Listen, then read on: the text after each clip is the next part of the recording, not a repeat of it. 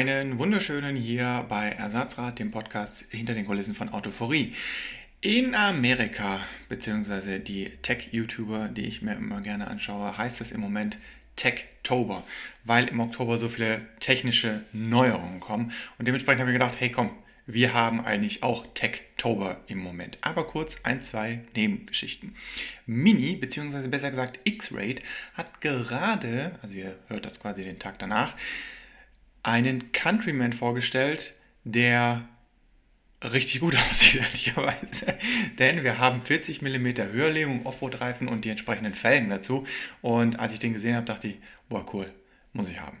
Allerdings äh, kann man nicht so ganz sagen, was er kostet, denn die Preise gibt es nur auf Anfrage bei X-Rate. Aber die Bilder sind sehr beeindruckend, denn sie springen quasi so ein bisschen über die Dünen und so weiter und das sieht dann schon ganz cool aus.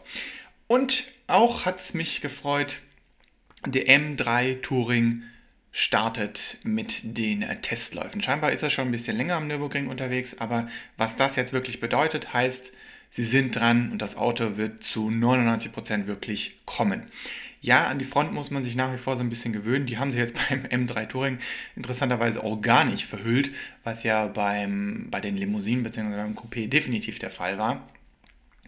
Aber es freut mich, diesen Kombi zu sehen, weil er schon, äh, ich meine, Bilder sind ja nicht viel aussagen, also man hört nicht viel, man hört nichts, man sieht eigentlich nur ein, ein statisches Objekt, aber er sieht schon gut aus, wenn man so von hinten drauf guckt. Man sieht diese breiten Schlappen, man sieht die vier Endrohre und dann denkt man sich, ja, ist ja nur ein Kombi, ne? Aber er macht schon was her. So, weiter mit Techtober. Warum Techtober? Eigentlich hätte ich gesagt, wir haben die Technologieträgerwochen, aber Techtober klingt irgendwie ganz cool. Denn in den aktuellen Wochen, oder also alles ja ein bisschen verschoben, weil wir Sperrfristen und so weiter und so fort haben, sind wir oder haben wir gefahren die Mercedes-Benz S-Klasse, den Audi e-tron S Sportback und den BMW iX3. Drei absolute Technologieträger, jeweils für die eigene Marke. Da ihr das jetzt quasi am Mittwoch hört, kann ich euch zur S-Klasse alles erzählen, zum e-tron, weil es ein Testwagen ist, auch und zum BMW iX3 muss ich ein bisschen vorsichtig sein, denn die Sperrfrist ist erst Anfang November. Fangen wir dementsprechend an mit der S-Klasse. Video könntet ihr eventuell, wenn ihr sehr früh wach gewesen seid, auch schon gesehen haben. Punkt 1, wir hatten leider im Testwagen nicht alles drin, was mich unbedingt interessiert hätte. Das Soundsystem beispielsweise war nicht mit drin. Schade. Hätte ich gerne mal gehört, weil technisch reizt es mich dann doch schon. Aber die S-Klasse hat ja auch andere Highlights. Witzigerweise nichts, was den Motor betrifft. Also gefühlt hat sich da überhaupt nichts geändert. Man merkt, dass es insgesamt ein bisschen leiser geworden ist, also sehr viel leiser geworden ist. Das erste Technik-Highlight ist dann äh, das Licht, was im Vergleich mit dem Audi witzigerweise technisch gesehen besser ist und nur die Hälfte kostet aber wir konnten es noch nicht testen. Äh, das Einzige, was wir so ein bisschen sehen konnten, waren die Lichtfunktionen bei Tag. Und ja, also ich meine, die Ausleuchtung bei Tag, klar, ist super. Äh, die verschiedenen Lichtfunktionen, wenn man dann an Kreuzungen und in der Stadt und so weiter hinfährt, weil wir die ganze Zeit eigentlich schlecht Wetter hatten, waren okay. Also jetzt auch nichts überragend Besonderes, weil eben überragend besonders dann erst bei Nacht dann rauskommt. Aber das war ja nicht das Einzige die nächste große Neuerung und im Prinzip alle Neuerungen, die mit der S-Klasse gekommen sind, freue ich mich schon sehr, wenn das auf andere Fahrzeuge runtergebrochen wird, wenn das attraktiver wird, vor allem im Be Bezahlkreis. Und das nächste, was auch preislich wieder sehr attraktiv geworden ist, denn man hat ja insgesamt äh, drei Hinterachsen bei der S-Klasse, das heißt einmal normal, einmal Hinterachslenkung Light und einmal Hinterachslenkung Extreme. Und beide Hinterachslenkungen sind mit äh, 1500 Euro, glaube ich, identisch vom Preis her. Die einzige Einschränkung, die man sich vorher überlegen muss, äh, man kann mit der großen Hinterachslenkung keine 21 Zoll Felgen wählen, aber das war es dann auch schon. Beziehungsweise, was ich im Konfigurator gesehen habe, man muss auch andere 20 Zoll Felgen wählen. Also irgendwie sind die, äh, ich nehme mal an, von der Einpresstiefe oder sowas irgendwie anders, obwohl es dasselbe Design ist und dieselbe Größe ist. Ja, diese Hinterachslenkung ist wow beeindruckt. Ich habe gerade einen Pressetext gelesen von einem B-Crossover, der einen Wendekreis von, ich glaube, 11,3 Meter hat. Und da steht da drin ein beeindruckend und überragend kleiner Wendekreis im Segment. Und dann denke ich mir so, okay, ich bin aus einer S-Klasse ausgestiegen, die 5,30 Meter gefühlt lang ist und einen Wendekreis von unter 11 Meter hat. Ja, gut. Müssen wir nochmal überdenken, diesen Pressetext. Diese Hinterachslenkung ist äh, genial. Also man merkt auch, sie lenkt nicht immer diese volle 10 Grad ein, sondern immer genauso wie auch der Input quasi im Lenkrad ist. Heißt, lenke ich super schnell rum, auch bei höheren Geschwindigkeiten, also das bei höheren Geschwindigkeiten, bei, bei 60 ist der Switch, wo sie dann äh, gegenlenkt. Und es ist äh, unbeschreiblich. Also ich glaube, im Video kann ich es auch nicht so ganz klar machen, aber die Agilität dieses ultralangen Fahrzeugs ist absolut beeindruckend. Insbesondere in der Parkhaus-Szene. Ich glaube, es kommt nicht so ganz ran, weil die äh, Kameras das natürlich alles immer etwas weitwinkliger machen. Aber ich glaube, den besten Vergleich, den ich euch geben kann, ich habe beim Rausfahren ein Auto gesehen, was kleiner war und was sich die Felgen ramponiert hat in dieser Parkgarage, weil es nicht um die Ecke gekommen ist. Und mit der S-Klasse war ja noch gut Platz. Einfach weil sie so super eingelenkt hat. Und das konnten wir leider nicht nachstellen. Ich weiß auch nicht so ganz, wie sie das gemacht haben. Das ist im Footage drin. Ich habe es jetzt leider nicht verwendet. Wenn man den automatischen Parkassistent wählt, dann äh, schafft es die S-Klasse sogar seitwärts zu fahren. Also ich kann das vergleichen, wie wenn eine Krabbe seitwärts läuft. Das heißt, die, die Räder schlagen beide in dieselbe Richtung ein und dadurch versetzt es die S-Klasse nur. Also sie kurbelt nicht raus, sondern sie fährt seitlich. Muss man sehen. Das kann man sich ehrlich gesagt nicht vorstellen. Und die andere große Neuerung, und das hört ihr definitiv auch im Video raus, da bin ich nach wie vor skeptisch, ist MBUX der zweiten Generation. Das heißt, auch Mercedes hat jetzt alles, absolut alles in den Touchscreen reingepackt. Und ich muss wirklich sagen, nach vier, fünf Stunden hatten wir plus minus mit dem Auto. Es war leider nur noch ein Tagesevent. Es sollte übrigens mal ein Zweitagesevent. Dementsprechend war eigentlich auch Nachtfahrt mit Licht geplant. Ich bin nicht, also ich habe viel auf der Strecke gelassen, was das System angeht. Ich habe nicht alles durchblicken können, weil es von der Tiefe so viele Verstellmöglichkeiten inzwischen gibt und so viele Dinge, die man einstellen kann und so viele Inhalte, die auf diesem doch mit, ich glaube, knapp unter 13 Zoll Screen dargestellt werden, es ist selbst für mich überwältigend und nach so einem kurzen Eindruck, also kurz gesagt, würde ich mich für die S-Klasse entscheiden und hätte nur eine kurze Probefahrt von, sagen wir mal, zwei, drei Stunden, dann würde ich das Auto wahrscheinlich zurückgeben und mir das nochmal ganz genau überlegen. Hätte ich eine Probefahrt von 24 Stunden und würde mich damit wirklich intensiv beschäftigen, dann hätte ich vielleicht eher eine Tendenz. Aber nach einer kurzen Fahrt müsste ich echt sagen, es wäre schwierig, ein absolut positives Argument für diesen Screen zu machen. Viele andere Aspekte des Fahrzeugs sind beeindruckend und direkt, yo, muss man unbedingt haben, auch wenn es äh, in Summe natürlich wieder viel Geld ist. Aber diese, diese komplette Touch-Bedienung, schwierig. Ich weiß, der eine oder andere hat auch mal gefragt, wir sollen uns mal quasi äh, öffentlich mit euch unterhalten über dieses All-Touch, Non-Drehdrücksteller mehr.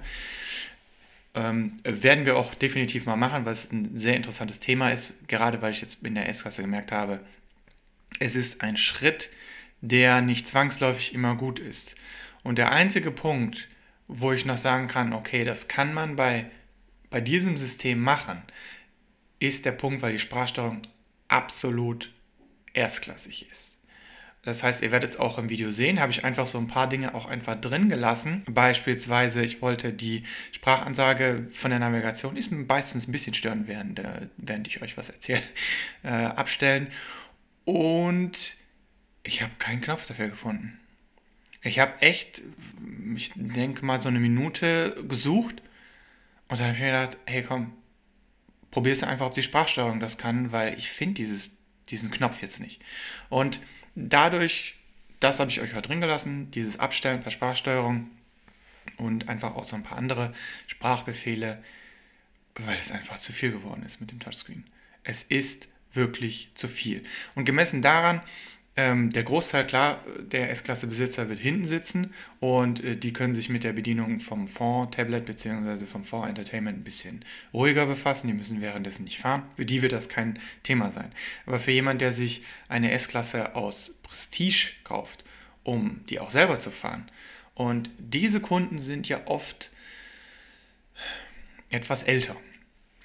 Und ich kenne es aus Geschichten von Leuten, die im Service arbeiten, die durchaus diese Kunden haben, die, ähm, das trifft jetzt auf eine andere Marke zu, die sich ein neues Luxus-Limousinenfahrzeug gekauft haben und das Auto nach, ich glaube, einer Woche war das, zurückgebracht haben und gesagt, gib mir irgendeinen gebrauchten vom Vorjahresmodell, denn ich komme damit einfach nicht klar. Ich möchte jetzt nicht sagen, dass das für alle älteren Menschen zutrifft. Es gibt 100 Pro auch Leute, die äh, doppelt so alt sind wie ich und die jetzt sagen, du beschäftigst dich einfach nicht richtig damit, ich kann das, ich pack das und ich bin da viel besser.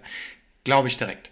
Bin ich mir 100% sicher. Aber im Großen und Ganzen die Kundschaft, die sich so ein Fahrzeug auch leisten kann, bin ich sehr skeptisch im Moment denn auch wenn die Sparsteuerung sehr gut ist, man muss auch genau wissen, was man von ihr möchte. Da habe ich auch einen Moment drin gelassen.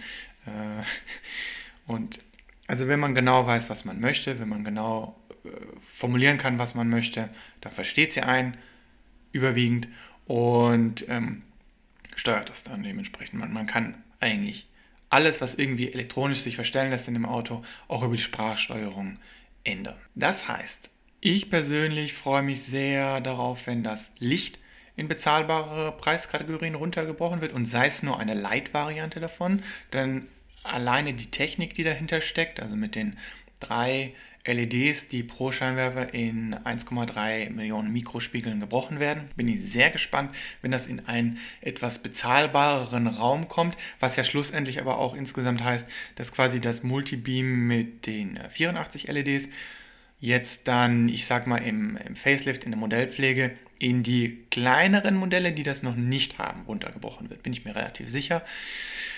Und äh, dann profitiert man auch da von deutlich besserem Licht.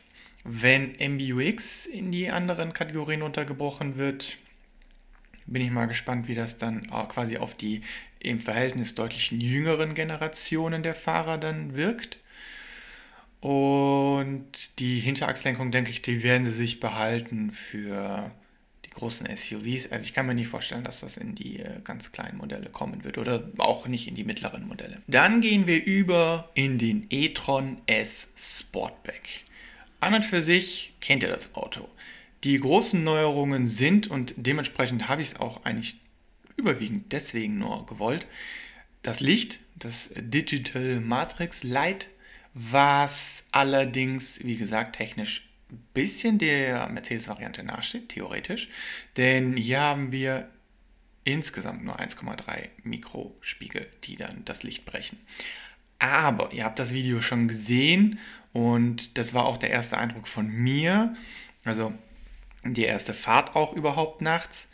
Ich war sehr beeindruckt, denn das Licht von Audi in den Modellen bisher fand ich jetzt nicht so beeindruckend, vor allem auch Nachstehen gegenüber der Konkurrenz.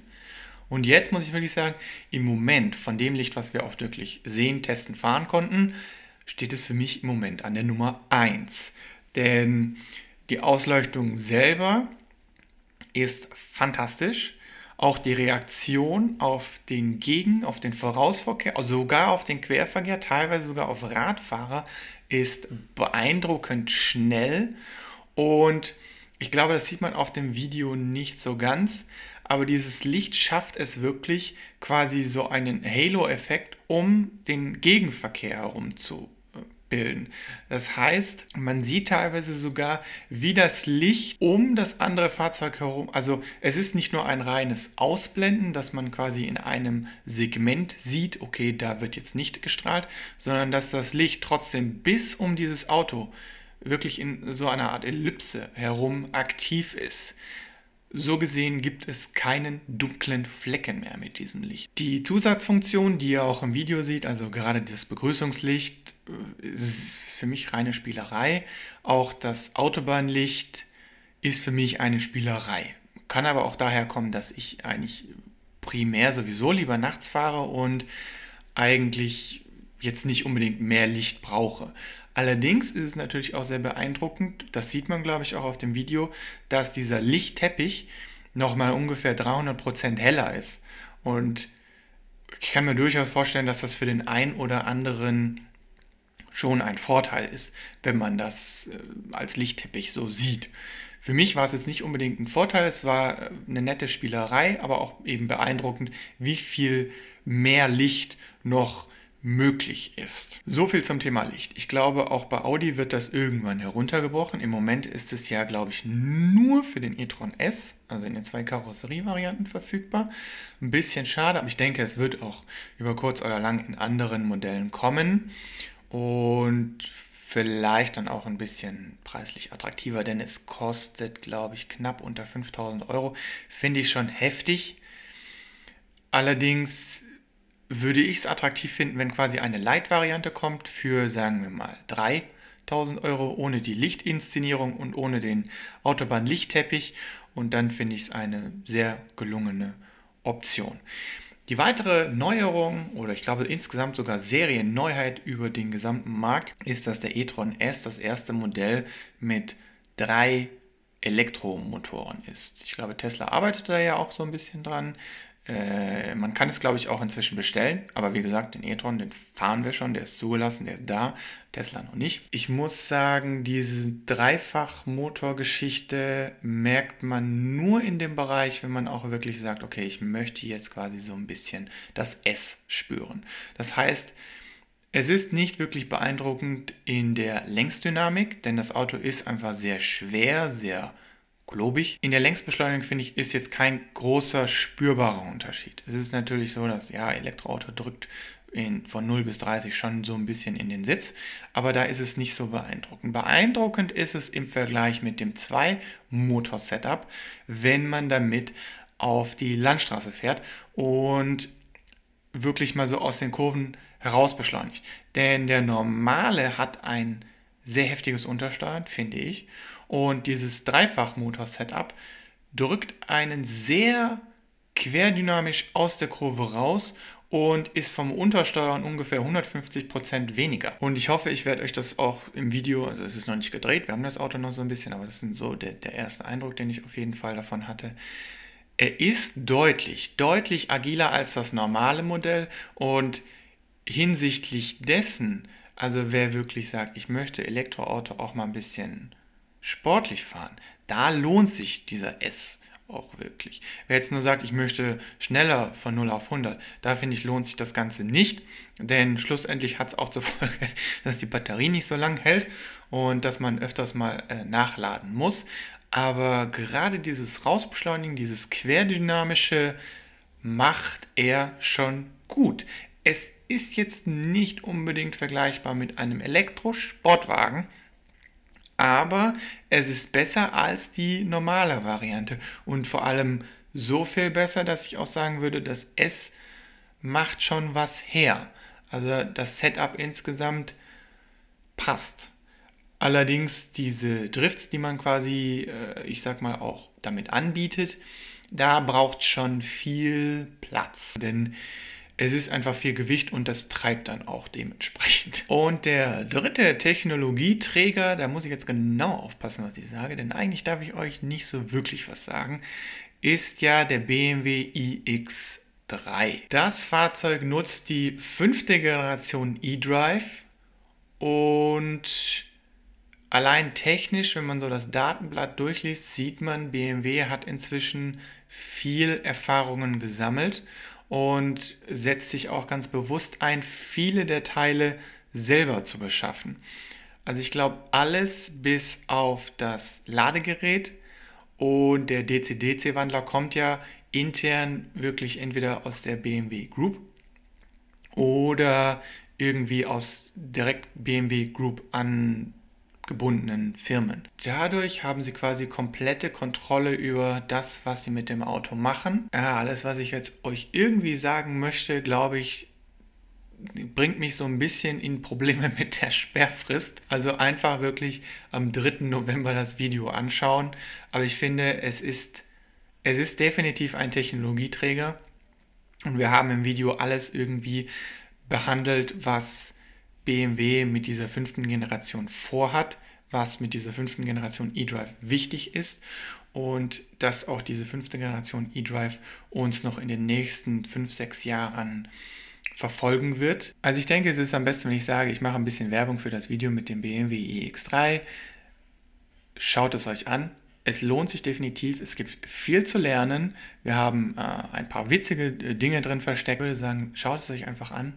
Es lohnt sich, denn ich möchte mich jetzt nicht weiter in die Bredouille bringen, was ich euch erzähle. Es lohnt sich definitiv, dieses Modell anzuschauen, auch wenn man sagen würde, ja, das kann ja nicht wirklich was sein, denn er ist ja auf dieser Multi-Plattform, wo man auch einen Plugin, wo man auch einen Diesel, wo man auch einen Benziner baut. Ja, lasst euch von der Optik nicht täuschen. Die fünfte Generation eDrive, es lohnt sich anzuschauen. Und das war's mal mit dem Techtober aus unserer Sicht. Weitere Technologieträger, glaube ich, haben wir jetzt so nicht mehr in petto, aber diese drei sind für die drei deutschen Hersteller, also das finde ich jetzt, glaube ich, auch ganz passend, dass es wirklich die drei deutschen Hersteller sind, sind die drei Modelle, die uns zeigen, wo es mit diesen drei Marken hingeht, worauf wir uns quasi freuen können, auch wenn es in die bezahlbaren Bereiche kommt. Denn klar, alle drei Modelle sind eher in der oberen Preisrichtung angesiedelt, aber alle drei Modelle haben Technologien, die auch irgendwann greifbarer werden in Mittelklasse-Modellen, in Kompaktmodellen. Vielleicht nicht unbedingt in Kleinwagenmodellen, aber definitiv auch in Mittelklasse- und Kompaktmodellen. Und falls ihr es noch nicht getan habt, wie gesagt, gerne mal die S-Klasse jetzt anschauen. Da sind äh, viele schöne neue Dinge drin, die sich lohnen. Und ich kann es ja schon mal sagen, ich bin besonders stolz auf die Outtakes gemeinsam mit Ike. Da sind ein paar gute Lacher mit bei. In diesem Sinne, vielen Dank fürs Zuhören und gerne bis zum nächsten Mal.